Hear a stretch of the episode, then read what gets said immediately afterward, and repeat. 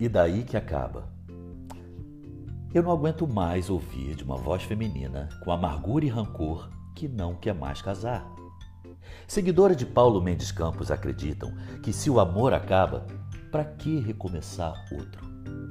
São aquelas que se casaram de branco no dia mais feliz de suas vidas, apaixonadas e entregues, e que depois enfrentaram a ira de um ciumento, as neuras de um obcecado, as fraquezas de um viciado, se envolveram com famílias alheias intolerantes, conheceram a frigidez na rotina, a traição injusta seguida por mentiras incabíveis, e decidiram por fim no sonho de eternizar aquele instante que tudo parecia fazer sentido. E que os pombinhos nasceram um para o outro e morreriam grudados num fio eletrocutado ou numa praça poluída na alegria e na desgraça. Para aquelas que já passaram por um ou dois casamentos e tropeçaram no degrau da separação, em que a decepção trocou de lugar com o amor e o futuro virou poeira, eu não aguento mais replicar. Se o amor nos enlouquece, imagine a loucura que é ficar sem ele. Para aquelas que não acreditam mais no amor, Proponho então experimentar outros amores e apostar nesse bilhete só de ida. Uma noite de prazer acaba, um banquete acaba, uma viagem inesquecível acaba.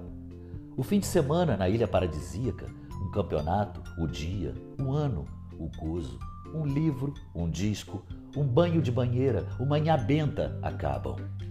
E os homens, vou lhes dizer, amamos tanto as que nos deram a luz, nos deram intuição, formas alternativas de pensar, mostraram detalhes que passavam despercebidos, exigiram atenção, dedicação, carinho, nos fizeram ser românticos, vencer a vergonha, e nos inspiraram músicas, poesias, até guerras, e nos ensinaram os diversos tipos de chocolate. Se vocês não acreditam mais, quem acreditará?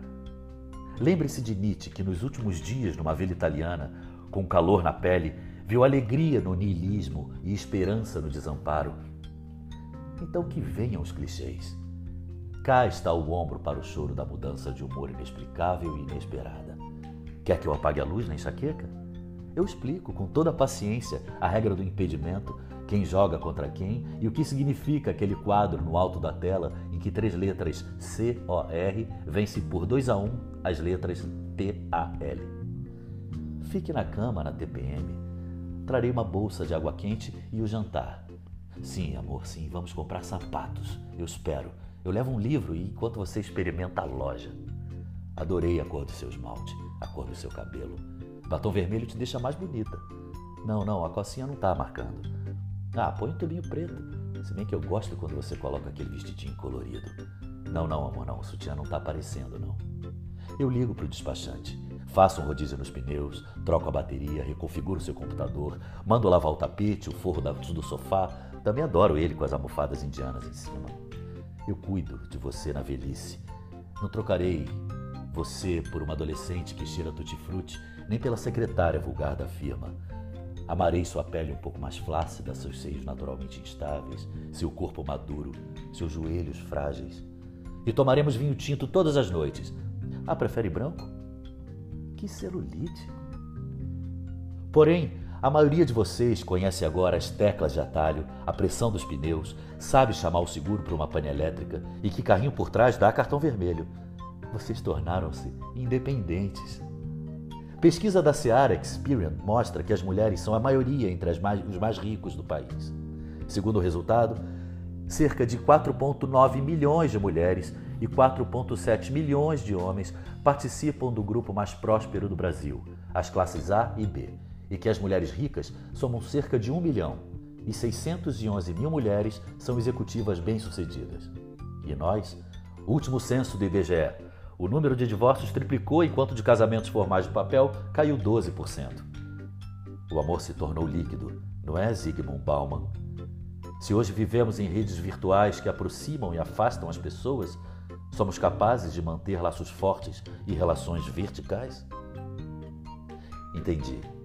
Deixamos de preservar o passado e começamos a viver um presente perpétuo, a era do hedonismo e do consumo desenfreado, vazio difícil de saciar. Desistimos da sede pelo amor? Não. As mulheres não são o apêndice do homem, mas a fonte original da vida e a nossa razão de ser.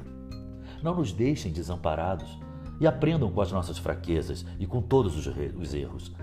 Amar ainda é a maneira, a única talvez, de convivermos com a sua delicadeza e de alimentarmos nossa vocação de proteger e cuidar.